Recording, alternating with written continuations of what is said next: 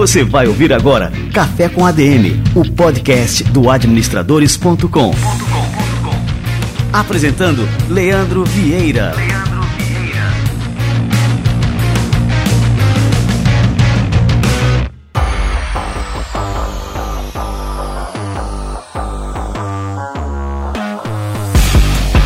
galera, está no ar mais um Café com ADM, a sua dose de cafeína nos negócios. Estamos começando o nosso episódio número 342.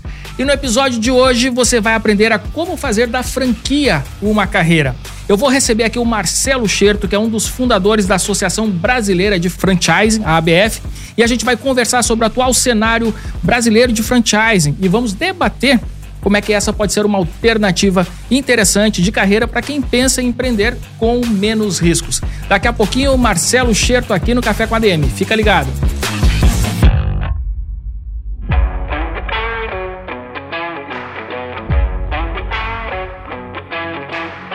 Bora falar de negócio, de negócio bom mesmo? Então vamos lá. Chegou um carro para revolucionar a categoria de sedãs, o novo Nissan Sentra.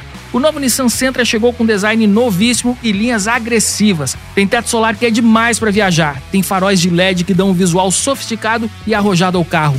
Tem Grade V-Motion que traz elegância com seu design único. E tem versão Biton que traz mais esportividade e deixa o carro mais descolado e bonito. Ah, e quanto mais eu falo, o negócio só melhora, tá? Olha só, o novo Nissan Sentra tem um máximo de conforto. Os bancos Zero Gravity são inspirados na tecnologia da NASA e são perfeitos para as viagens mais longas. E os bancos dianteiros são aquecidos, hein? Tem acabamento premium em cada detalhe. Tem sistema premium de som Bose com oito alto-falantes e um som totalmente imersível. Tem ar-condicionado dual zone para agradar quem sente frio e quem sente calor ao mesmo tempo. E ainda tem partida remota do motor. Você liga o carro sem tirar a chave do bolso e já pode deixar climatizado antes de entrar nele. O novo Nissan Sentra foi pensado nos mínimos detalhes para você ter exclusividade ao máximo. Vá ver tudo isso de perto em uma concessionária e faça um test drive. Novo Nissan Sentra, do seu jeito, em cada detalhe.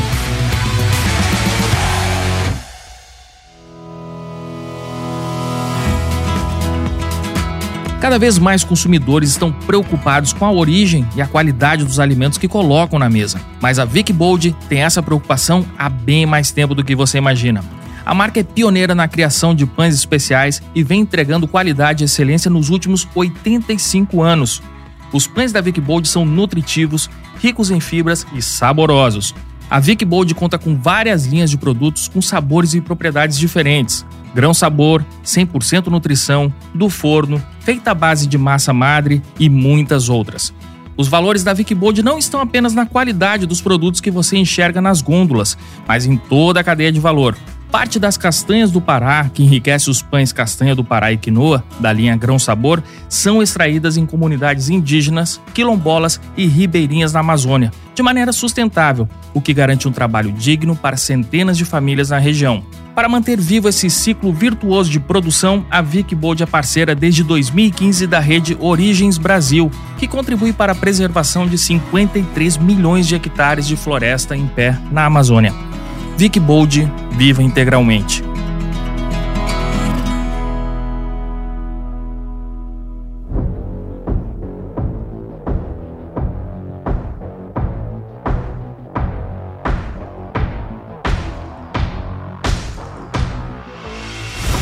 Marcelo Scherto é um dos fundadores da Associação Brasileira de Franchise e um dos principais responsáveis por difundir os conceitos do franchise no país. Ele é membro da Academia Brasileira de Marketing e faz parte do Conselho Consultivo Global da Endeavor. Ele é mestre em Direito pela New York University e tem 13 livros publicados sobre franchise. E hoje essa fera vai explicar aqui pra gente como usar esse modelo de negócios na sua carreira empreendedora. Marcelo Scherto, que honra te receber por aqui. Seja muito bem-vindo ao nosso Café com a DM. Quem está honrado aqui sou eu. Vocês são um dos podcasts com maior audiência aí do mundo dos negócios. Pô, eu espero estar à altura aqui. Mas certamente tanta gente boa já falou aqui. Se eu não for o melhor, nossos ouvintes aqui vão perdoar, sem problema nenhum. Que bacana, Marcelo. Marcelo, a gente já falou aqui no Café com a DM com assim dezenas, talvez centenas de empreendedores. Muitos deles são franqueadores dos seus negócios. E só que a gente nunca falou sobre o modelo de franquia, né? O franchising mesmo, como um modelo de negócio. Então, quando a gente quis falar sobre esse assunto, o primeiro nome que veio à cabeça foi o seu. Você é um cara top of mind quando o assunto é franquia. Espalha para ver se cola, e aí eu queria saber... Espalha para ver se cola isso aí. Mas é isso aí, cara. Você é o papa do franchise aqui no Brasil. E aí eu queria começar aqui o nosso bate-papo, assim, respondendo aqui essa minha curiosidade, né? O que, que te levou a se interessar por essa área, né? E a se tornar um verdadeiro expert no assunto? Mas como a maior parte das coisas boas da vida foi o acaso puro. Eu adoraria dizer para você que eu tinha uma estratégia desde garotinho de trabalhar com franquia. Não, não tinha coisa nenhuma. Eu sou a sexta geração de advogados na minha família e percebia que, assim, eu ia acabar estudando direito e foi isso que eu fui fazer da vida, mas eu gostava mesmo, era de um negócio chamado marketing, eu gostava de publicidade, eu gostava de propaganda. Então, eu, nas horas vagas, lia tudo que me caía nas mãos sobre propaganda, sobre marketing, sobre vendas, coisa e tal. Essa coisa estava dentro de mim de alguma forma. Mas profissionalmente eu fui para a advocacia, e quando eu me formei, eu tinha uma grande preocupação. Minha OAB é número 52 mil e alguma coisa no estado de São Paulo. Significa que antes de mim já tinha mais de 50 mil advogados só no estado de São Paulo atuando. Né? E eu disse, pô, eu vou ser mais um. Então, eu, como lia muito sobre marketing, eu tinha muito claro o conceito de nicho de mercado. Estava na minha cabeça, eu era muito jovem, eu tinha 22 anos de idade quando eu me formei, mas para mim estava muito claro o seguinte: eu preciso encontrar um nicho onde eu seja o primeiro, onde eu seja o número um. Eu tenho que encontrar esse nicho de alguma forma. E com isso na cabeça, eu fui fazer um mestrado em Direito nos Estados Unidos, em Nova York, na New York University. Eu fiquei lá entre 77 e 78, fiquei lá esses dois anos.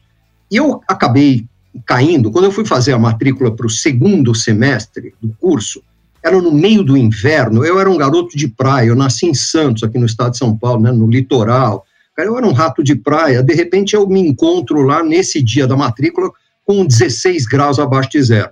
Então, o garoto de 23 anos de idade, com 16 graus abaixo de zero, o que, que eu fiz? Bom, as matérias obrigatórias eram obrigatórias, não tinha o que discutir. As eletivas eu escolhi pelo horário. Eu vou confessar para você que eu escolhi porque eu queria aquelas que me deixassem dormir uma hora a mais. Eu queria ficar uma hora a mais embaixo das cobertas. Foi isso. Quer dizer, Boa, é o critério mais critério, que justo. Eu acho que para um garoto de 23 anos de idade, você há de convir que eu estava totalmente certo, né? E aí eu caí num curso, cujo nome eu nem me lembro, eu devia ter tomado nota disso, né? em algum lugar deve ter, mas era, sei lá, contratos atípicos do direito anglo-saxão, qualquer coisa dessa. Para mim não importava, era num horário que me convinha, e dava os créditos que eu precisava. Ponto. E eu caí ali. E eu caí com um professor que era um dos poucos especialistas em direito de franchise, no aspecto legislativo do franchising naquela época, e ele gastou mais da metade do curso falando dos contratos de franquia, ou do contrato de franquia. E pô, caiu a ficha, falei, tá aí o meu nicho, eu vou voltar para o Brasil e vou ser o primeiro advogado especializado em franchising do Brasil. Tá aí, encontrei o meu nicho. É, só tinha um erro no meu plano, né, um pequeno desafio no meu plano, que era o seguinte: eu voltei para o Brasil no final de 1978. Cara, não tinha ninguém fazendo franquia. Se você pensar, o Boticário começou em 81, a Localiza começou em 83, coisa e tal. Tinha meia dúzia de empresas que nem sabiam que aquilo que estavam fazendo se chamava nem, franquia. Nem McDonald's, né, que é a principal referência, não existia. Não, não existia, o McDonald's foi depois. O McDonald's entrou no Brasil, se não me engano, em 84, 85, uma coisa assim. Quer dizer, né, seis anos depois, sete anos, não tinha, simplesmente não tinha.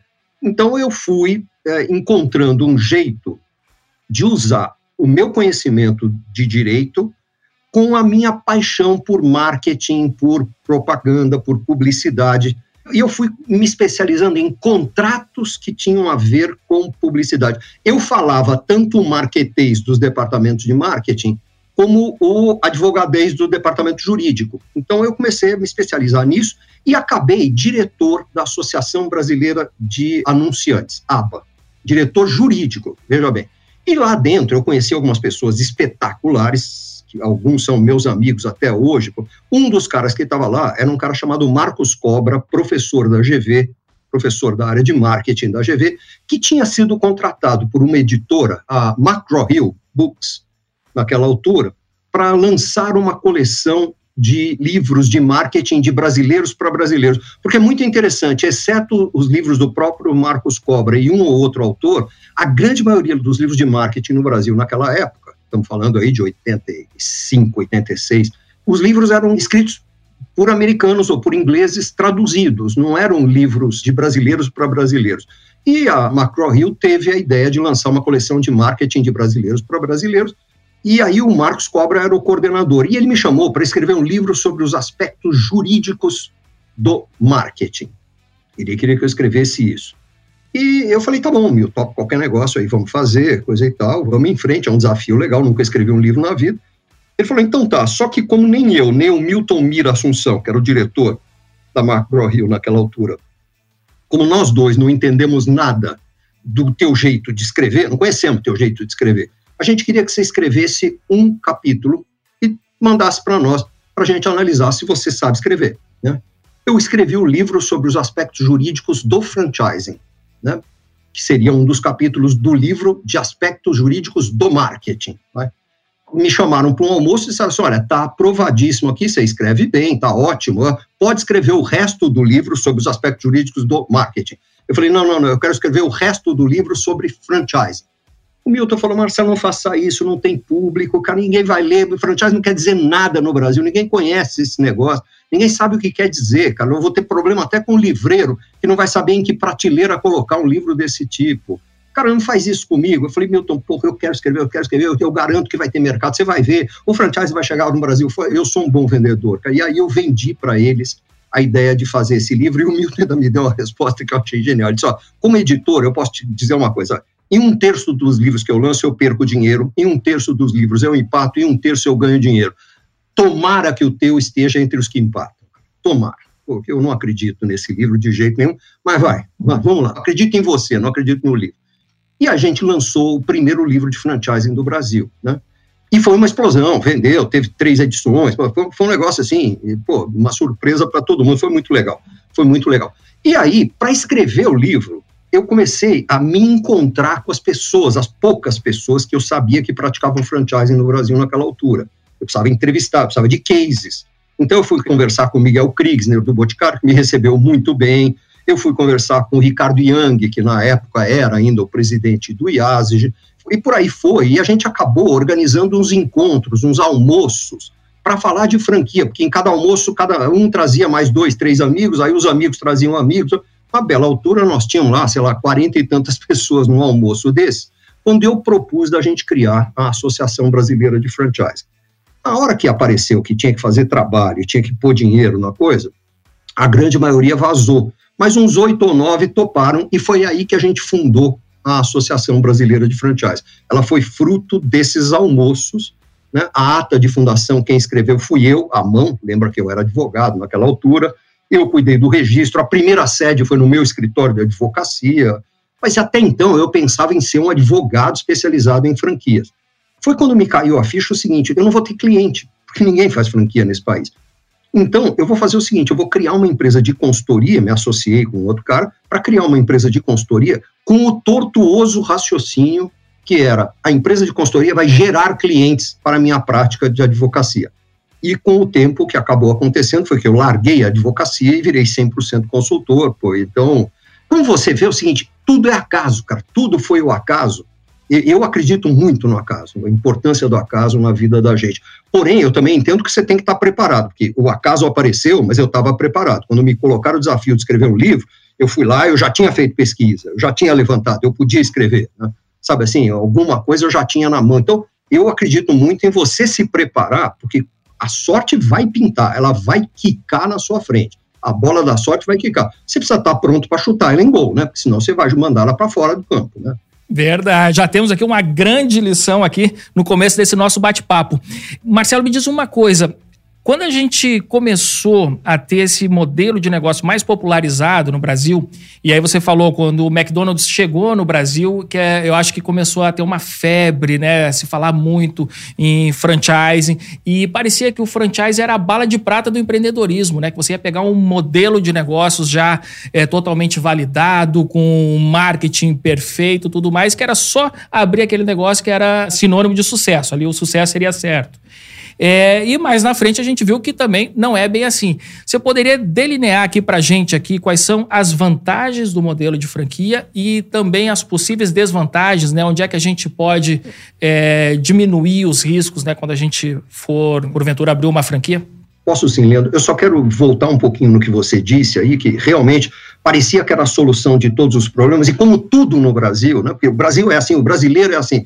Aí um monte de gente começa a copiar, começa a copiar, vê alguém fazendo e começa a copiar. O problema de copiar sem conhecer profundamente aquilo que você está copiando é como se você tivesse num barco e avistasse um iceberg e se propusesse a pintar, ou desenhar aquele iceberg. O que, que você desenha? O que está para fora da linha d'água o que está para baixo da linha d'água não só é muito maior, como é muito mais importante, é o que dá sustentação para aquela pontinha. Então, um monte de gente copiou o que enxergava, e o segredo do sucesso estava naquilo que não era visível naquele momento. Então, só achei que era um parênteses importante fazer. Quais são as grandes vantagens da franquia? E eu vou colocar dos dois lados, né? Do lado do franqueador, Franqueador normalmente é uma empresa que ou já tem um negócio ou está disposta, ou tá disposta a criar um negócio que possa ser replicado. Né? A grande vantagem é que ela gera um canal de vendas altamente controlável, onde você pode definir todos os padrões da loja, o padrão de uniforme, o script de venda, a forma como o produto é iluminado, a forma, o cheiro que a loja tem. Você pode realmente ter um, um nível de controle que nenhum outro canal, talvez o canal Operações Próprias, permita. Então, a franquia, pela sua própria natureza, é um canal que permite muito controle. Permite também que a empresa cresça com o dinheiro dos outros, com o dinheiro do franqueado. A empresa não tem dinheiro para abrir um monte de lojas. Vamos olhar um exemplo lá para trás e um exemplo mais recente. O Boticário, cara, o Boticário era uma farmáciazinha que virou uma lojinha de loções e produtos para cuidados pessoais, coisa e tal, mas o Miguel era um empresário pequenininho, né, naquela muito empreendedor, muito visionário, criou produtos de altíssima qualidade, mas ele não tinha dinheiro, ele mal tinha dinheiro para abrir uma, duas, três lojas, cara. ele não tinha dinheiro para abrir as 4 mil que ele tem hoje, né? porque assim, então ele conseguiu sair de uma, duas, três para 4 mil, porque ele usou o dinheiro dos outros, a capacidade de trabalho dos outros, os relacionamentos locais dos outros. Então, como forma para expandir uma empresa, como estratégia para expandir uma empresa, o franchising apresenta uma série de vantagens absurdas. Quais são os grandes desafios do franchising para uma empresa que se propõe a crescer com ele? É que você não tem empregados, você tem empresários, o franqueado é um empresário, ele é o dono daquele ponto, você pode ser o dono da marca, mas ele é o dono do ponto. Então você precisa trazer para dentro da sua rede gente que tem o perfil certo, você precisa qualificar essas pessoas, eh, capacitar essas pessoas, você precisa ensinar elas como tocar o negócio, você precisa estabelecer padrões, estabelecer através de manuais, checklists, roteiros, vídeos, etc, etc. Você precisa monitorar, acompanhar essas pessoas e motivar essas pessoas. Você não pode dar ordens para elas, você motiva essas pessoas, você leva. Você, você, não pode ser chefe quando você é franqueador, você tem que ser líder, que é um, um bicho muito diferente. Alguém já deve ter explorado isso aqui no seu podcast. Então, eu vejo que há grandes vantagens, há esse desafio grande, que é você lidar com uma rede formada por empresários que são autônomos e que você tem que coordenar e orquestrar mas mesmo assim, se pesando, pondo no, no prato da balança, tem muito mais coisa positiva do que negativa. Do lado de quem vira um franqueado, aquele que adquire uma franquia de uma loja. Primeiro eu falei do exemplo do Boticário lá para trás, eu tinha ficado falando um exemplo mais recente, mas vamos pegar a Oakberry, que é uma empresa que eu conheço super bem, de perto mesmo, conheço por dentro. É uma empresa que começou seis anos atrás com um quiosquezinho, num shopping da Avenida Paulista. Por que naquele shopping? Alguma estratégia? Não, era o shopping que eles conseguiam pagar e que dava para eles o ponto no lugar onde eles queriam. Ponto, era isso. Era o shopping que estava dentro do budget. Começou com um investimento de menos de 100 mil reais, um quiosquezinho ali, E hoje são cerca de 800 quiosques em 38 ou 40 países, graças ao modelo de franquia, master franquia, sub-franquia, coisa e tal. Então, você vê que nesses dois exemplos, as empresas usaram o dinheiro dos franqueados para crescer, usaram os relacionamentos locais, usaram a força de trabalho, usaram a capacidade de se envolver com o negócio, muitas vezes a família inteira se envolver com o negócio, para poder crescer. Então, agora vamos falar das vantagens e desvantagens do lado de quem vira um franqueado dessas empresas ou de qualquer outra. Grande vantagem é que você pode entrar num ramo no qual você não tenha nenhuma experiência e você vai adquirir essa experiência tanto do franqueador como dos outros franqueados que já chegaram na rede antes de você.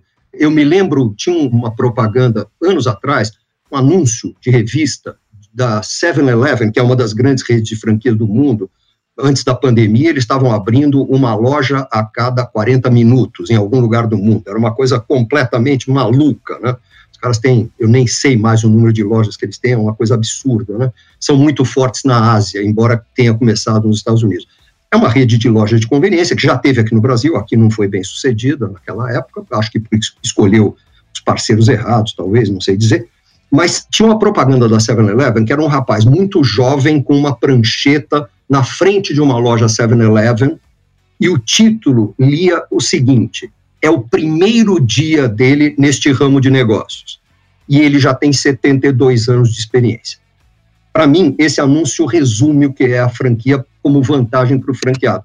É você entrar num negócio que você nunca viu na vida e você já ter 20, 30, 40, 70, 100 anos de experiência, porque te ensinam tudo mastigadinho, tudo detalhado, como você tem que implantar aquele negócio, como você tem que operar, como você tem que administrar aquele negócio. Grandes desafios ou desvantagens aí. É, dá certo porque tem padrões. Então você tem que seguir esses padrões. Não importa o teu gosto pessoal. Ah, pô, eu odeio amarelo. Se eu sou franqueado do McDonald's, meu logotipo vai ser amarelo. Ah, mas eu não quero ter só açaí dentro da minha loja. Se você for franqueado do Berry, você vai ter só açaí e os toppings dentro da loja. Aí eu queria colocar um sequilho que a minha tia faz. Não, não vai colocar o sequilho que a tua tia faz. Você não tem esta liberdade. Você tem que seguir padrões, porque são esses padrões que garantem o sucesso daquilo. Né?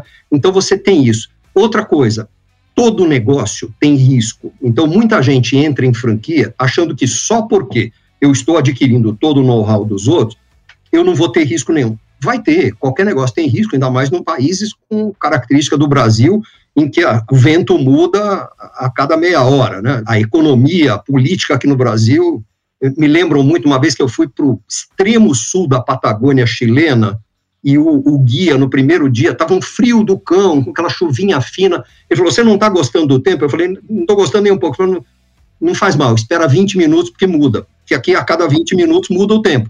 E, e mudou, de fato, virou um puta sol, daí a pouco estava fazendo um calor do cão, daí a pouco começou a ventar e fez frio de novo. Então, a economia e a política aqui no Brasil são assim, né? Você parece nuvem, né? Como já disse o, o velho José Maria Alckmin, que não tem nada a ver com o vice-presidente da República atual, mas José Maria Alckmin dizia que política é como nuvem. Você olha, está de um jeito, daí a dois minutos você olha, já está de outro jeito, mudou, né? É assim. Então, é um desafio conduzir negócios aqui e outro grande desafio é que tem muita gente que acha que a franquia vai funcionar sozinha. Ah, eu comprei uma franquia, ela vai funcionar sozinha. É como se estivesse comprando, sei lá, um CDB de um banco de primeira linha. Vai render sem eu fazer nada. Desculpe, tem uma péssima notícia para quem pensa assim.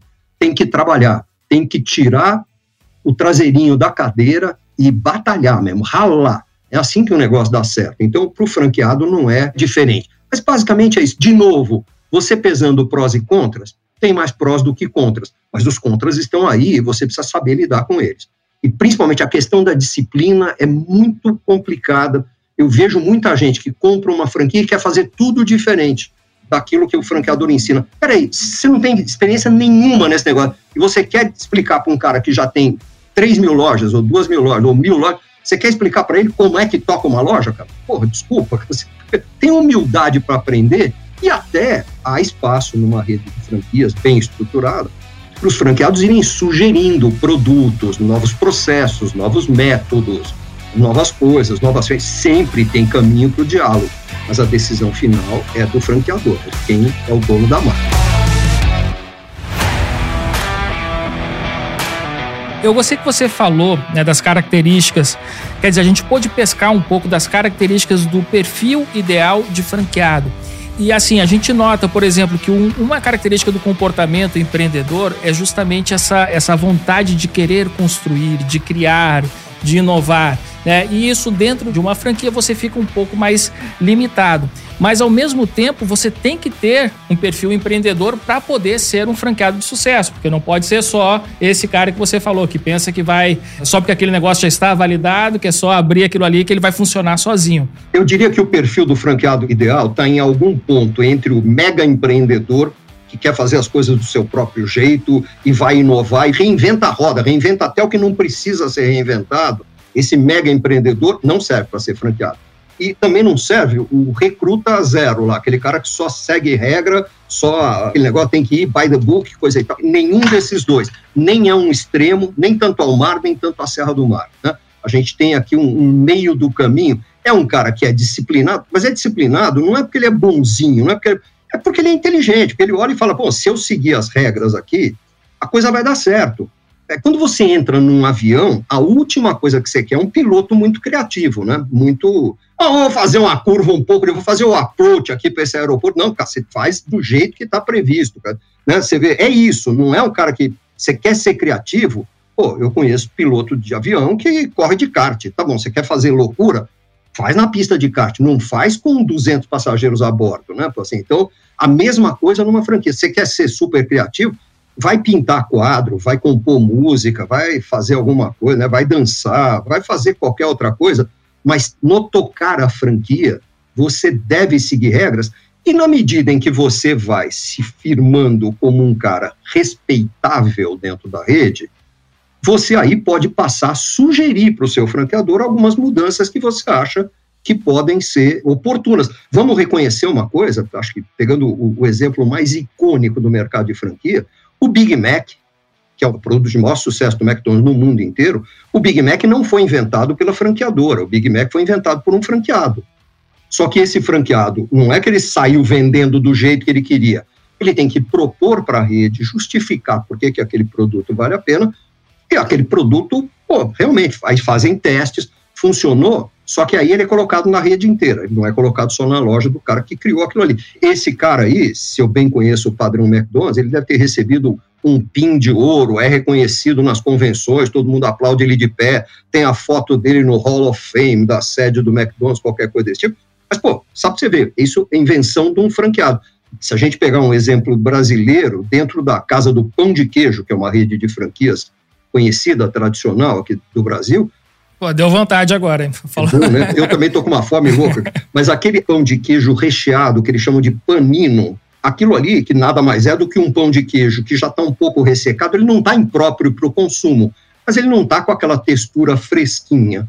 Então, este pão de queijo você abre, coloca dentro requeijão, queijo, catupiry, sei lá o quê, e você coloca numa prensa ali aquecida, né, numa grelha, e aquilo sai um produto que eu acho, sinceramente, um dos melhores produtos da rede. Isto foi invenção de um franqueado para aproveitar os pães de queijo que seriam descartados e que ainda estavam próprios para o consumo, mas não estavam fresquinhos, não estava aquilo. O cliente não queria aquilo. Então foi um jeito dele transformar um produto que seria jogado fora em alguma coisa que é aproveitável e rentável, né? e, e que acabou virando um baita sucesso na rede. De novo, invenção de um franqueado, não do franqueador. É assim, é desse jeito que funciona o mundo da franquia. Mas você não pode fazer as coisas do jeito que você quiser, a hora que você quiser. Você não vai abrir a loja a hora que você quiser. Nós temos trabalhado, a Xerto Consultoria, né, minha equipe e eu, temos trabalhado muito com indústrias que resolvem avançar para o varejo. Nesses casos, a gente tem que criar o conceito de varejo, que não existe, na maior parte dos casos, não existe nenhum um rascunho dele. A gente cria e, e, quando você cria, você cria no papel, você faz um monte de análise, coisa e tal. Aí a gente pilota na prática em uma, duas, três, cinco unidades próprias, ajusta o que for preciso e aí sim expande através da concessão de franquias. Então, um dos negócios que a gente criou foi a rede Casa Baldu. Nasceu, era uma folha de papel em branco, a gente não sabia se ia sair daquilo. Era um quiosque, era um corner, era um food truck, que estava na moda na época, se ia ser é, uma unidade dentro de um supermercado, A gente começou a trabalhar, foi analisando, os números vão indicando para a gente para onde ir, e aí chega a hora de testar, vamos testar, testamos, fizemos ajustes, a primeira loja saiu de um jeito, ela saiu maior do que precisaria ser, a gente constatou depois, aí a segunda loja já saiu um pouco melhor, a terceira loja foi onde a gente estabilizou o conceito, a 1 e 2 não existem mais. Hoje, a loja 120, não sei quanto, 130, é uma cópia da loja 3, né? É uma reprodução da loja 3. Mas a gente criou ali, tudo é manualizado. Tem os 16 passos para fazer um cappuccino, estão descritos no manual. É daquele jeito que se faz um cappuccino dentro da rede Casa Balduco. As 130 lojas tem que fazer exatamente do mesmo jeito a proporção de açúcar e canela naquele potinho que fica em cima do balcão é sempre a mesma. É a mesma quantidade de açúcar para X quantidade de canela. Porque senão, num lugar você vai comer 80% de canela e 20% de açúcar, no outro é 80% de açúcar, 20% de canela, vai ficar uma zona, o sabor não vai ser o mesmo. Então, o sabor é sempre o mesmo. Para abrir a loja de manhã, eu, isso eu me lembro ainda, detalhes que eu me lembro do manual que a gente criou anos atrás para a Casa Balduco, mas para abrir uma loja de manhã, eram 22 passos para você abrir uma loja. O cara que chegava para abrir, o gerente que chegava para abrir, ele tinha que cumprir 22 passos antes de poder abrir a loja para entrar o primeiro cliente, se fosse uma loja de shopping. E 23 passos se fosse uma loja de rua, porque na rua tem que desarmar o alarme, e no shopping não precisa. Bom, assim, até isso, assim, tem o padrão. Você entra, abre a porta, acende as luzes, marca o ponto, lava as mãos, higieniza a máquina de café, higieniza não sei o que lá. Pô, como se você já pegou um voo na vida e teve a oportunidade de observar o piloto antes, o piloto está com um checklist ali, ele pode voar 20 vezes no mesmo dia. Ele vai fazer o checklist todas as vezes. Ele não vai deixar nada ao acaso. A rede de franquias é isso, você não deixa nada ao acaso mas as coisas funcionam porque tem essas regras. Portanto, as regras são para ser seguidas. Ah, mas tem o cara rebelde. O cara rebelde vai tomar advertência, vai tomar multa e pode até perder o contrato. Né? Pode ser desfeito o contrato. Departamento jurídico existe, inclusive, para isso. Né? Você contou aqui o caso da Oakberry, por exemplo, né, que começou com uma unidade apenas, um investimento de 100 mil reais, e transformou esse negócio numa franquia. Quais são os passos né, para a gente franquear o nosso próprio negócio? Que tipo de negócio é franqueável? Se todo negócio, enfim, pode virar uma franquia? Excelente pergunta. Assim, eu vejo, sim, primeira coisa, em princípio, qualquer negócio é franqueável. O importante é avaliar se ele vai dar dinheiro na mão de um franqueado, porque o franqueado tem que ganhar o suficiente para ele ficar feliz e ainda pagar royalties, taxa de franquia, pagar algumas verbas para o franqueador, porque afinal o franqueador também está nisso para ganhar dinheiro. Mas é muito interessante observar que alguns negócios nascem já para ser franqueados. Outros negócios nascem, estão funcionando super bem com operações próprias, o dono do negócio tem 10, 15, 20 lojas, 5 lojas, 3 lojas, tanto faz, e ele resolve transformar aquilo numa franquia. Os dois são válidos. A Oakberry, por exemplo, já nasceu para ser uma franquia, uma rede de franquias. Foi muito interessante, porque meu filho é um dos sócios, é eu brinco com ele que ele não é nem minoritário, ele é michuritário dentro da empresa, principalmente depois que foram entrando investidores, coisa e tal, e os sócios originais foram sendo um pouco diluídos, é normal, faz parte do processo, mas o cara que concebeu, que é o Jorgios, que eu chamo de Gil, eu conheço desde que ele tinha, sei lá, 10 anos de idade, é um menino espetacular, genial, mas o Jorge, quando eu fui à inauguração do primeiro quiosque, eu estava lá, eu e meia dúzia de gato pingado, porque ninguém nunca tinha ouvido falar daquilo lá. Estava eu, minha mulher, porque a gente é, nós éramos pais de um dos sócios. Basicamente era isso. Então, na inauguração foi muito pouca gente. E o Jorge olhou para mim e falou: E aí, o que, que você achou, tio? Eu, Pô, eu achei sensacional, tá lindo, tá maravilhoso. Ele falou: Ah, que bom. É muito importante ouvir essa sua opinião, porque você está olhando para a unidade piloto de uma rede de 100 franquias daqui a dois anos nós vamos ter 100 quiosques como esse rodando aqui no Brasil. Ele estava errado, que dois anos depois eles tinham 200 e poucos. Eles não tinham só 100. Mas já nasceu com a intenção, e não só com a intenção de ser franquia, mas de ser uma franquia internacional. A marca foi escolhida para ser internacional, o visual do quiosque foi escolhido para ser agradável no Brasil, na Arábia Saudita, na China ou na Inglaterra, tanto faz, né? Aliás, eles estão em 38 ou 40 países nesse momento.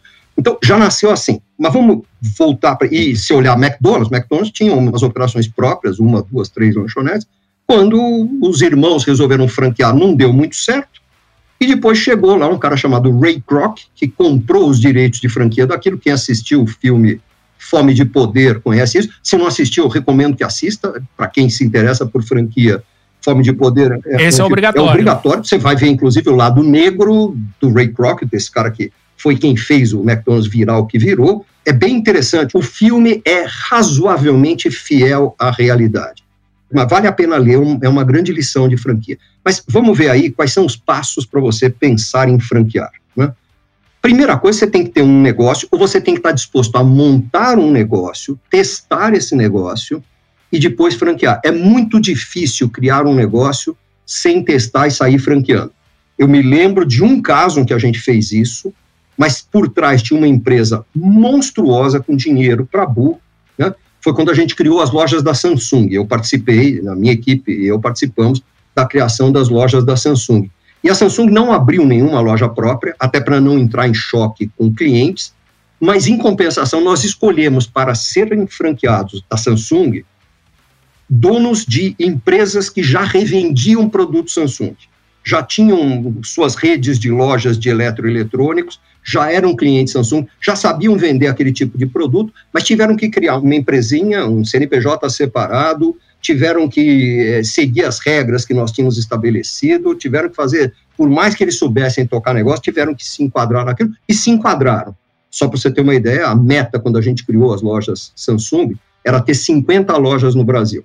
E não tinha nem prazo para isso. Se chegasse a 50 lojas, os coreanos estavam super felizes. Hoje são, acho que o último número que eu vi estava em volta de 470. Mas é um projeto genuinamente brasileiro ou se importou projeto alguma coisa de brasileiro. fora? O projeto nasceu aqui. O projeto nasceu Pô, aqui. Que legal. Porque naquela altura, a Samsung Brasil, nós estávamos vivendo Lula 1, né, o primeiro governo Lula, aquele negócio, um tsunami lá fora, uma marolinha aqui, crédito para o consumo abundante, o universo inteiro conspirando a favor do Brasil naquele momento, coisa e tal. E os coreanos lá fora resolveram que a Samsung tinha que entrar no varejo e que o Brasil é que iria começar esse projeto. Ninguém me disse isso, mas eu imagino que sim, eles estavam olhando a Apple com grandes lojas se dando super bem. Pô, nós temos que lutar nessa frente também, né? E aí, os executivos que estavam na Samsung Brasil naquela altura montaram duas lojas enormes, uma em São Paulo, uma em Recife, com linha completa de produtos, lojas dentro de shopping, uma com 500 metros quadrados, outra com 600 metros quadrados.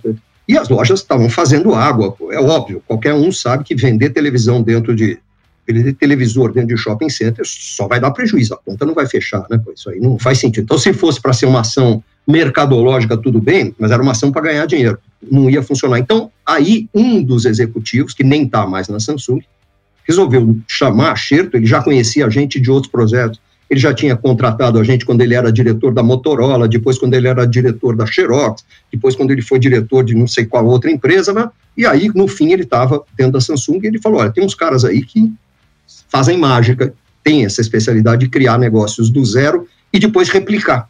E provavelmente isso aqui vai virar uma franquia. Então vamos chamar esses caras. Chamaram a gente, e a gente, primeira coisa que fez foi encolher o mix, encolher o tamanho de loja, encolher tudo, e criamos essas lojas que você vê aí, que a gente brinca, né? Naquela altura a gente brincava, mas era pura brincadeira, mas é que só tinha produtos movidos a bateria. Então tinha tablet, smartphone, computador, acessórios para tablets e smartphones e planos de telefonia, que aliás é basicamente o que tem até hoje dessas lojas. E são lojas de 50, 60, 70 metros quadrados, não de 500, 600 metros quadrados e vendem uma linha de produtos. Por que, que esses produtos foram escolhidos? Eles ocupam pouco espaço, eles têm um ticket médio bastante alto, eles têm uma margem boa.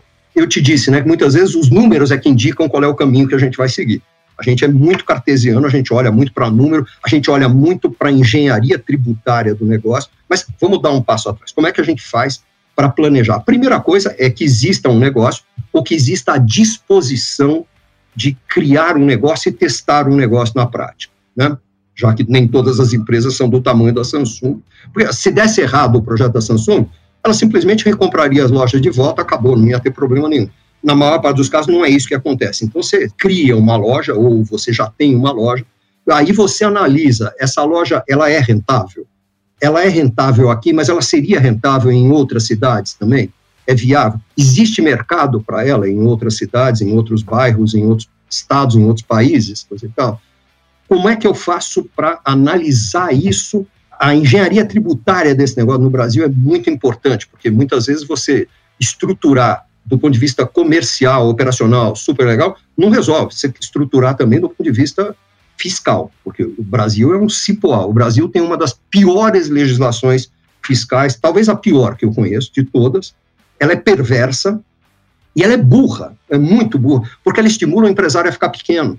Né? Porque tem aquela história do simples, se você sair do simples, você incide numa tributação muito mais pesada, muito mais agressiva, é uma visão de quem não entende do mundo dos negócios. Assim. Eu espero que isso um dia mude. Nós precisamos terrivelmente de uma reforma tributária e não é esta que estão propondo aí. Né? Assim, mas vamos mudar de assunto aqui rápido antes que a gente fique nervoso.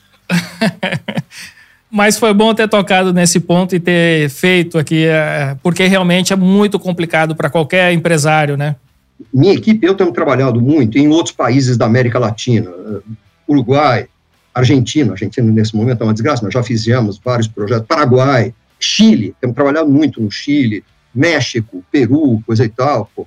Chile acho que foi o país onde a gente mais fez projetos. A gente não tem que se preocupar com engenharia tributária no Chile. Não tem que se preocupar, pô. simplesmente tem IVA. Enfim, então, pô, não só é uma tributação baixa, não tem dentro da empresa, não tem que ter uma área inteira pensando. Eu vou te dar um exemplo que eu acho que é bastante ilustrativo da situação que a gente vive. Tem uma grande empresa global, eu não vou citar nome aqui, porque eu não tenho autorização para isso, mas tem uma grande empresa global que faz logística de alimentos para redes de fast food, que entrega em várias redes de fast food, várias marcas, compra do produtor, estoca, separa, faz o picking, entrega loja por loja. É uma empresa global que está presente aí, até onde eu me lembro, em cerca de 120 países. Esse foi o último número que eu vi dele, 118, 119 países, uma coisa assim. O Brasil é o único país do mundo, desses 119 que eles têm, onde eles estão presentes, onde eles têm um departamento de engenharia tributária. Porque no Brasil, tributação também é logística. Muitas vezes faz mais sentido, por questões tributárias, você trazer um produto de mil quilômetros de distância do que trazer ele de 20 quilômetros de distância. É um absurdo. Você tem coisas aqui que não se explicam de jeito nenhum, não, tem explicação. Você tentar encontrar uma explicação lógica, você não encontra explicação nem sacanagem, não tem lógica, não procure lógica. Isso é uma coisa que eu falo para os gringos com quem eu lido, quando tentam entender a modelagem tributária que a gente montou aqui no Brasil, para os negócios deles aqui no Brasil, os caras tentam entender, eu falo, desista, porque nós também não entendemos. É assim. Então, nós aprendemos a trabalhar, nós aprendemos a navegar no meio desse zigarapés aqui, a gente sabe a saída. A gente encontra tudo dentro da lei, tudo bonitinho, tudo papai e mamãe. Caché, ao extremo, assim.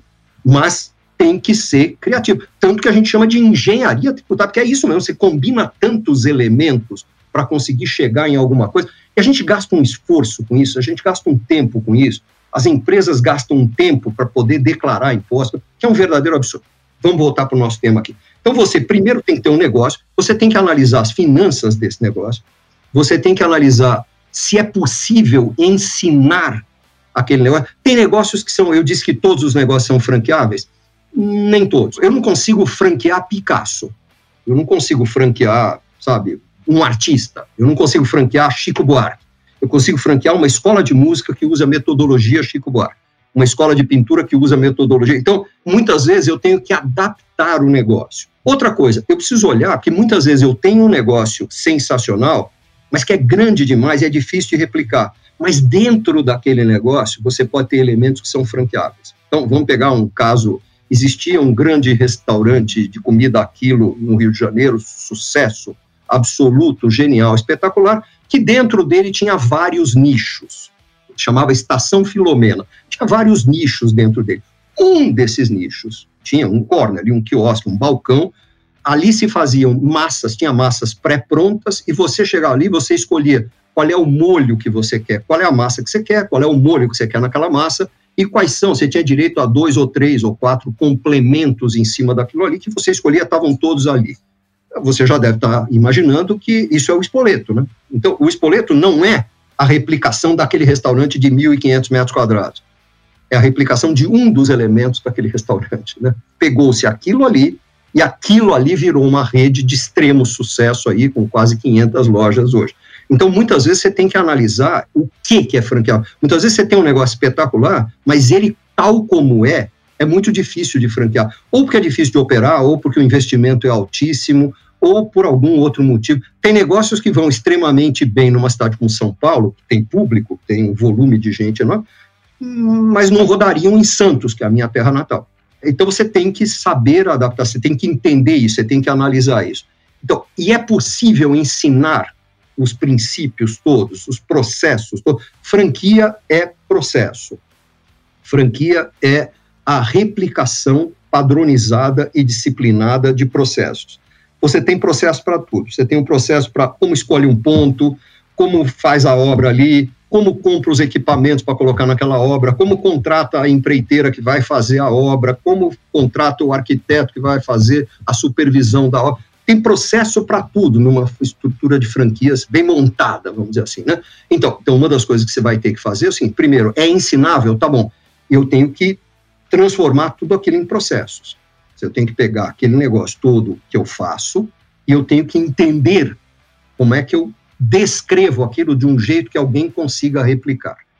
E hoje em dia a gente tem muita vantagem, porque antigamente todos os manuais eram feitos em papel mesmo, né? texto escrito, com alguns desenhos, coisa e tal, acompanhado de um monte de checklists, coisa e tal. Depois a gente migrou para tablets, né, onde você já tinha alguma flexibilidade para fazer procura mais fácil, né, para fazer busca por temas, isso aquilo tinha hyperlinks, você clicava num ponto e pulava para outro, coisa e tal. Hoje em dia a gente tem a chance de usar vídeo para tudo. Né? A gente usa muito vídeo para explicar como é que se faz um sanduíche, como é que faz o pão na chapa das lojas Select, nas lojas de conveniência chapa. Foi a gente que criou aqueles manuais ali. Tem um vídeo ensinando como fazer um pão na chapa.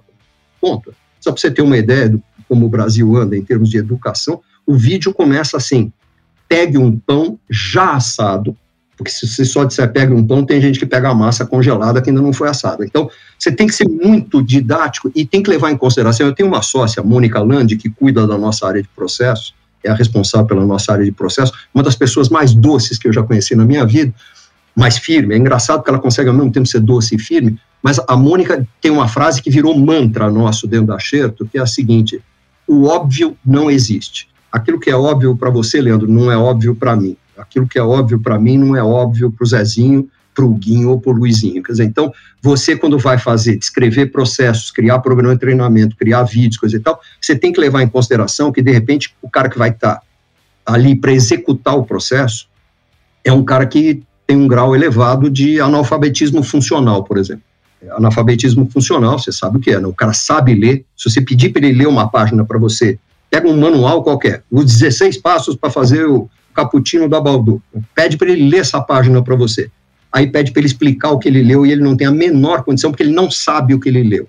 Aquilo não formou um conceito na cabeça dele. Isso é analfabetismo funcional. Isso é fruto de décadas de uma péssima educação, em que você vai simplesmente aprovando as pessoas, faz com que gente que não sabe nem ler nem escrever chegue na faculdade hoje em dia. Né? E aí mostra índices lindos. Lá fora tem amigos meus ainda estava essa semana discutindo com um peruano, amigo, mas o nível de educação superior no Brasil é altíssimo, tem não sei quantos formados em faculdade. Falei, vai contratar esses caras, vai contratar, vai procurar um consultor, vai procurar um trainee, vai procurar um estagiário, você vai ver a dificuldade que é encontrar alguém bom. Mas, então você, quando está montando uma franquia, você tem que levar isso em consideração, que de repente o cara que está ali é um cara que, para quem não adianta você falar algo que para você faz sentido, para ele não faz. Então você tem que ser muito didático, muito detalhista, muito passo a passo, e ao mesmo tempo fazer isso de um jeito que não seja chato, porque senão o cara não vai fazer, né? não vai seguir. Com vídeo a gente conseguiu melhorar muito isso, e a gente tem começado a usar outras ferramentas, algo parecido com podcast também, para transferir conhecimento. Mas então é isso.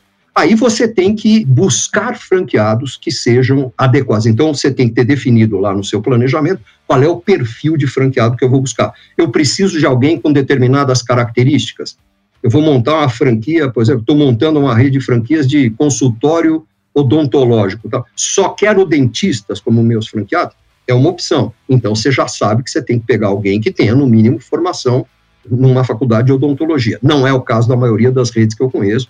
Você tem franqueados que são advogados, economistas, engenheiros, coisa e tal, e muitas vezes até são melhores do que os dentistas, porque já que não sabem obturar dente, não ficam perdendo tempo ali fazendo isso e vão cuidar do negócio. Os americanos têm um termo que quando a gente traduz fica um pouco sem sentido, não é work in the business, é work on the business. É mais ou menos, não é trabalhar no negócio, é trabalhar o negócio, né? Então, isso muitas vezes você tem que definir qual é o perfil e você aí vai atrás desse perfil. As franqueadoras mais estruturadas costumam usar ferramentas que são típicas do departamento de RH de uma grande multinacional para selecionar seus franqueados. Quer dizer, usam aqueles sistemas de análise de perfil, coisa e tal, porque você sabe que você está buscando determinados perfis de gente que vão ter muito mais chance de ter sucesso conduzindo aquele negócio ali. Depois você tem que sair atrás desses caras, divulgar. Hoje em dia, muito marketing digital para atrair candidatos, selecionar, triar, é uma coisa que deixa um pouco desencantado. É muito comum a gente ser procurado por empresa, o cara assim, Pô, mas você nem tem ideia, cara. Eu tenho mais de 200 pedidos de franquia. Falei, tá, estatisticamente você vai tirar um ou dois franqueados daí. É isso, você tem um, uma regra de mais ou menos um para 100, um para 110, 120. Assim, é, interessado em franquia, um monte de gente é, é. Quero ver fazer o negócio mesmo. Então, preencher todos os requisitos, ter a grana suficiente, você tem que procurar um cara que, além do perfil, tenha dinheiro esteja disposto a abrir a loja no lugar que você acha que ela vai ser sucesso, né? por aí vai. Então, não é um caminho tão fácil. Você tem que ter também uma estrutura interna capaz de dar suporte para esses franqueados. Então, você tem que ter gente dentro da equipe da franqueadora, porque fazer franquia não é só deixar o cara usar a marca e revender um determinado produto ou prestar um determinado serviço. Não, não é se fosse isso, era muito fácil. Infelizmente, você tem que educar esse cara, você tem que supervisionar esse cara, você tem que motivar esse cara, você tem que ter certeza que ele está fazendo as coisas do jeito certo, né? Então, você tem uma figura dentro de qualquer empresa franqueadora que é de extrema importância, que é o que a gente chama de consultor de campo. Eu acho que esse nome hoje em dia já não está mais adequado, porque ele fica menos no campo, já que hoje em dia muito do acompanhamento, da motivação, da capacitação é feita à distância, mas eu diria que é um consultor de negócios, é alguém que é o elo entre a franqueadora e o franqueado no dia a dia, que ajuda esse franqueado a resolver seus problemas, a perceber oportunidades, a planejar-se para aproveitar essas oportunidades, a tirar esse plano do papel né, e transformá-lo numa realidade. Franquear não é uma coisa fácil, não é uma coisa para amadores. De vez em quando alguém vai fazer nas coxas, vai fazer do nada e vai dar certo. Pô, de vez em quando um esquilo cego também vai tropeçar e encontrar uma noz, né? e vai comer e vai sobreviver. Mas a tendência é que esquilo cego morra, né? Ele não vai encontrar nós. É, é basicamente isso. Então, o meu avô costumava dizer que até um relógio quebrado duas vezes por dia está certo, né? Ele é do tempo do relógio que não era digital, ele era relógio de ponteiro. De vez em quando, mesmo você fazendo tudo errado, você consegue dar certo e dar resultado. Estatisticamente, não é isso que tende a acontecer. É uma minoria ínfima de casos. Então você tem que se preparar para isso. Com consultoria ou sem consultoria, aí é a escolha de cada um. Tem gente que é capaz de fazer sozinho, mas faz, tem que fazer. Tem que se educar. Pô, tem um monte de curso aí para fazer, tem um monte de livro, um monte de artigo, um monte de podcast. Pô, corre atrás de informação e você mesmo pode fazer. O que uma consultoria pode fazer, uma boa consultoria, é encurtar um pouco o curso. Não quer dizer que ninguém vai saber fazer sem consultoria. Vai evitar que você cometa erros que são evitáveis.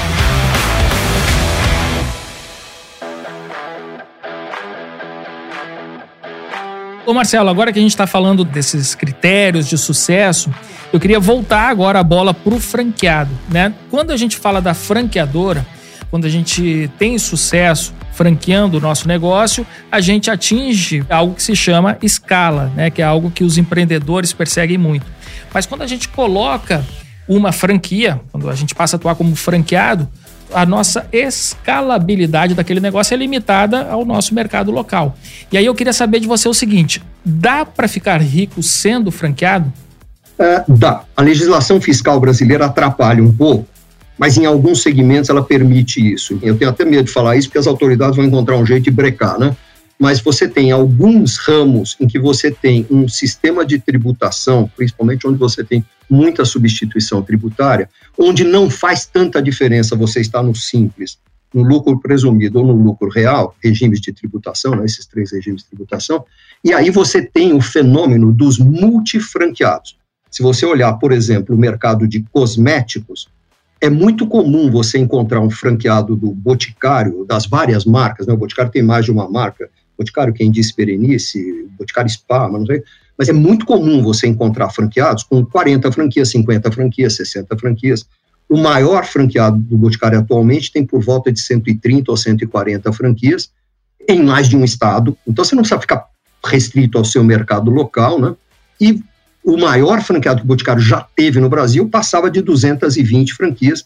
O negócio dele estava tão atraente que o próprio Boticário comprou de volta, porque achou que aquele negócio era muito interessante. Mas então você tem essa figura dos multifranqueados. Eu tenho vários amigos que têm 30, 40, 50 franquias. Esses caras estão ricos. Esses caras estão muito ricos. Você ficar rico com um quiosquezinho só, hum, difícil, cara. Você pode ter um bom ganho, você pode ter uma boa retirada mensal, e dependendo do ramo de negócio, você não precisa ter dedicação exclusiva àquilo. Né? Então, você pode ter aquilo como um complemento de renda e ter uma retirada mensal razoável aí. Então, eu acredito sim, mas não é ficar rico. Talvez subir um patamarzinho, né? Você, você ganhava 15 pau por mês e, porra, de repente daquela franquia você tira mais 5, mais 6. Pô, que bacana, você pulou de 15 para 20, 21. Pô, mudou de patamar, né? Permite que você alugue um apartamento maior, permite que você compre um carro novo, financie um carro mais legal, mais bacana, permite que você faça uma viagem que antes você não poderia fazer, mas ficar rico, rico mesmo, aí eu entendo que você precisa ter mais de uma franquia, assim, precisa ter um número razoável que gere resultado, porque vamos pensar bem, se olhar para uma lojinha de shopping, coisa e tal, não vai deixar um resultado fantástico, porque nenhuma loja de shopping fatura um absurdo. Você tem exceções? Tem, mas a grande maioria tem um faturamento aí limitado. Então, vai dar para o cara ter um, um, bom ganho. O que eu tenho visto, eu tenho inclusive amigos que fazem isso, o chefe de família, vamos dizer assim, o marido, continua na sua atividade principal, seja ele autônomo, seja ele médico, seja ele um pequeno empresário, seja ele um executivo de multinacional, ele continua com a atividade dele, monta uma franquia que a mulher e os filhos tocam, e ele, à noite, no final de semana, dá uma olhada, ajuda, orienta, ele normalmente tem mais experiência em negócio, dá uma orientada. Então, eu vejo que como um complemento de renda familiar, é um negócio fantástico, genial, sensacional. Ficar rico depende de escala. Você precisa ter escala. Bom, eu tô adorando aqui o nosso bate-papo. Eu não tô nem vendo o tempo passar, só quando eu olho aqui para a tela. É, eu tô vendo até o reloginho, eu tô começando a ficar preocupado. Agora que me dei conta de quanto a gente eu falo para burro, né? Se você não me cortar, Leandro, pô, você tem que me derrubar tiros, você vai ter que me derrubar tiros, assim, para eu parar de falar. Mas eu queria saber o seguinte, principalmente depois da pandemia, se tornou muito comum que grandes marcas que trabalham com sistema de franchise, né, começassem a operar também no comércio eletrônico. É, aproveitar o grande poder aí do online, isso foi fundamental para a sobrevivência, né, de várias marcas durante a pandemia. Esse tipo de movimento dessas marcas não acaba carimbalizando né, o seu próprio modelo original de negócio, que é o franchising, né? Se feito de forma inteligente, não, Leandro. Sabe por quê? As lojas acabaram virando hubs de logística nesse processo. Então você entra num site, uma grande marca de chocolate aí que tenha seu depósito num outro estado aqui, coisa e tal. Você entra no site deles, no e-commerce deles, ou no Instagram deles, ou coisa e tal, e compra lá. Eu compro uma caixa com seis unidades de um determinado produto lá. O sistema deles vai consultar, já que eu coloquei meus dados ali para fazer a compra, o sistema vai consultar pelo CEP quais são as três lojas mais próximas de mim, de onde eu estou, do endereço que eu dei, vai ver qual dessas lojas tem em estoque aquele produto e vai atribuir a venda para essa loja. Então, na verdade, o produto vai sair da loja mais perto de mim. Já me aconteceu, no caso dessa marca de chocolate, por exemplo, de eu comprar e eu, por acaso, estar na janela período de pandemia, que tinha que ficar preso em casa, e aí eu olho e tem um garoto com uma sacolinha na mão vindo deixar na minha portaria. Não precisou de um furgão, não precisou de um caminhão. Então, do ponto de vista logístico, o produto chega rápido a um custo mais baixo. porque ele já está no estoque da loja que está aqui do meu lado. E a venda é atribuída para essa loja. Tem algumas redes que cobram uma taxa do franqueado por gerar essa venda para ele, um valor adicional, como um royalty adicional. Eu acho perfeitamente justo, afinal, essa venda ele não teria se não fosse a franqueadora. Mas as franqueadoras estão encontrando formas inteligentes de usar as lojas como hubs de logística. O papel da loja física mudou muito, Leandro. Já vinha mudando. Eu digo sempre o seguinte: a pandemia não alterou a direção para onde o varejo estava caminhando. O que alterou foi a velocidade do percurso de uma forma brutal. Né? Então, a loja já vinha tendo seu papel alterado, porque a loja antes era chamada um ponto de venda. Hoje ela é muito mais do que um ponto de venda, ela é um ponto de interação, ela é um ponto de educação do consumidor, ela é um ponto de troca de ideias, ela é um ponto de geração de conexão emocional entre o consumidor e a marca, e ela é um hub logístico também, né? ela acaba atuando dessa forma. Se isso já vinha vindo antes acontecendo, com a pandemia se intensificou e muita gente descobriu que pode usar a loja como um ponto de entrega, porque é muito mais fácil, muito mais rápido, muito mais barato, e é isso que as redes, de forma geral, estão fazendo. Eu acredito até que tem a gente ainda no modelo antigo, ou aquela coisa de ganância, né? Eu vou ganhar sozinho, já que essa venda é minha. É burro isso, cara. Você tem que fortalecer a tua rede, né? Tem que fortalecer a tua marca. Afinal, a rede é o lugar mais perto de mim, as franquias, onde eu interajo com a marca. E a gente sabendo como o cérebro humano toma decisões, a gente toma decisões não com o neocórtex, onde está o raciocínio lógico, né, onde está o raciocínio analítico, onde está a linguagem, não é aí que a gente toma as decisões. A gente toma decisões com uma área do cérebro que se chama sistema límbico, onde estão as emoções, os sentimentos, as sensações.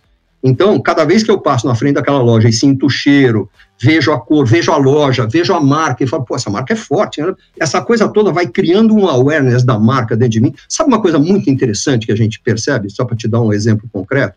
Se a gente coloca uma loja da Samsung dentro de um shopping onde tem uma loja de eletroeletrônico, uma ou mais de uma, que vendem Samsung, sabe o que acontece? A venda de Samsung nessas lojas cresce, ela não cai. Quando você coloca uma loja da Havaianas num bairro, a venda de Havaianas nas sapatarias daquele bairro sobem, elas não caem.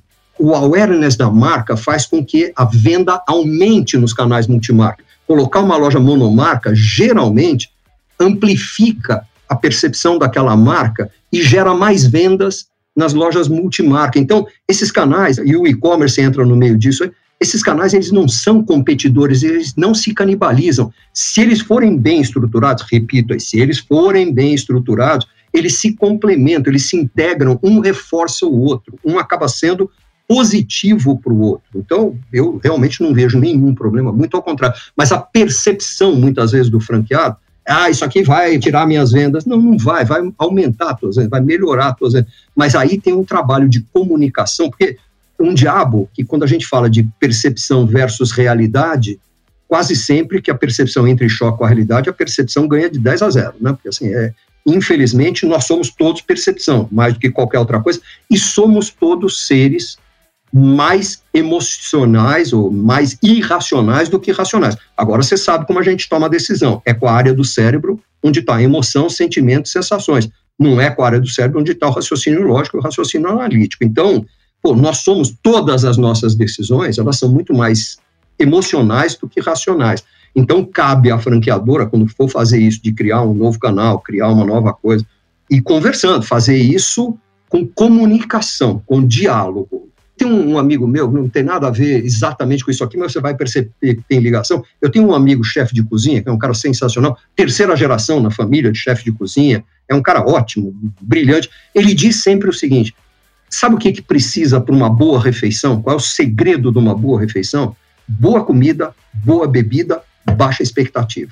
Quando você tiver isso, você vai ter uma excelente refeição. Então, você precisa trazer a expectativa do franqueado para a realidade, você precisa se comunicar com ele comunicação é extremamente importante num processo como esse de multicanalidade. Agora, você não pode fugir da multicanalidade simplesmente porque o consumidor quer isso, né? Você tem que estar onde o consumidor quer que você esteja.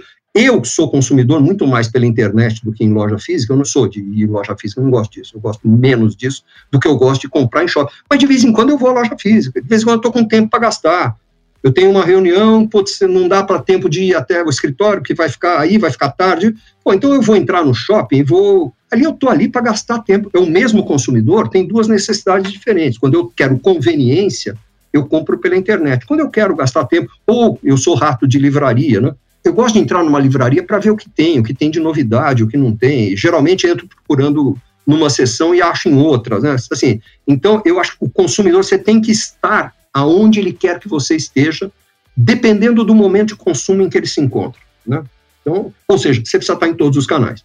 Muito bem. Olha, eu falei que você era o papa do franchise no Brasil e eu não estava mentindo. E quem está aqui com a gente até agora pôde comprovar isso aí. Esse nosso bate-papo tá tão bom, tão bom, que merece até ser vendido aqui. Eu acho que esse café com a DM aqui vai, começar a cobrar aqui. Ó. Assistir esse episódio. Cobrar, Começa, é, pô, olha, agora, cobra, um me, curso, me, paga um royalty, né? Já que, já Total, que, tá, já, já falamos tanto de royalty. Vamos um franquear o café com a DM aí. Mas, ó, foi um prazer enorme falar com você. Toda vez que você quiser conversar, eu tô disponível, pô, sou um fã seu aí, então, a hora que você quiser, cara. Pô, foi demais e pô, aprendi muito e tenho certeza que os nossos ouvintes aí vão tirar muito proveito desse bate-papo. Dava para ser vendido como curso aí, mas aproveite aí que é, que é de graça, Café com a DM. Ô Marcelo, muito obrigado, cara, aí pela participação, por compartilhar tanto conhecimento e experiência aqui com a gente, cara. E fica ainda com gostinho de quero mais, aí. Temos que tomar um cafezinho mais vezes aí.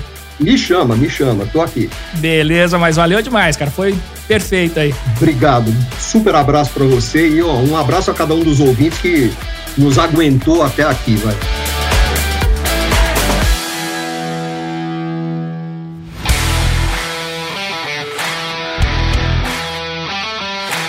Você, o que achou desse café com a DM aqui, turbinado de cafeína com Marcelo Scherto? Eu aqui tô pilhadaço aqui é, empolgado com o modelo de franchise. Já estou pensando aqui em várias possibilidades também para trocar umas ideias na sequência aqui com o Marcelo. E então compartilha esse conhecimento que foi gerado aqui hoje pelo Marcelo Scherto com seus amigos. Manda lá no grupo de WhatsApp, manda no Instagram, marca a gente no arroba Café com a DM e também no arroba administradores para a gente saber que você curtiu esse conteúdo aqui de hoje. E na semana que vem a gente volta com mais cafeína para vocês. Combinados então? Então até a próxima semana e mais um episódio do Café com a DM, a sua dose de cafeína nos negócios. Até lá.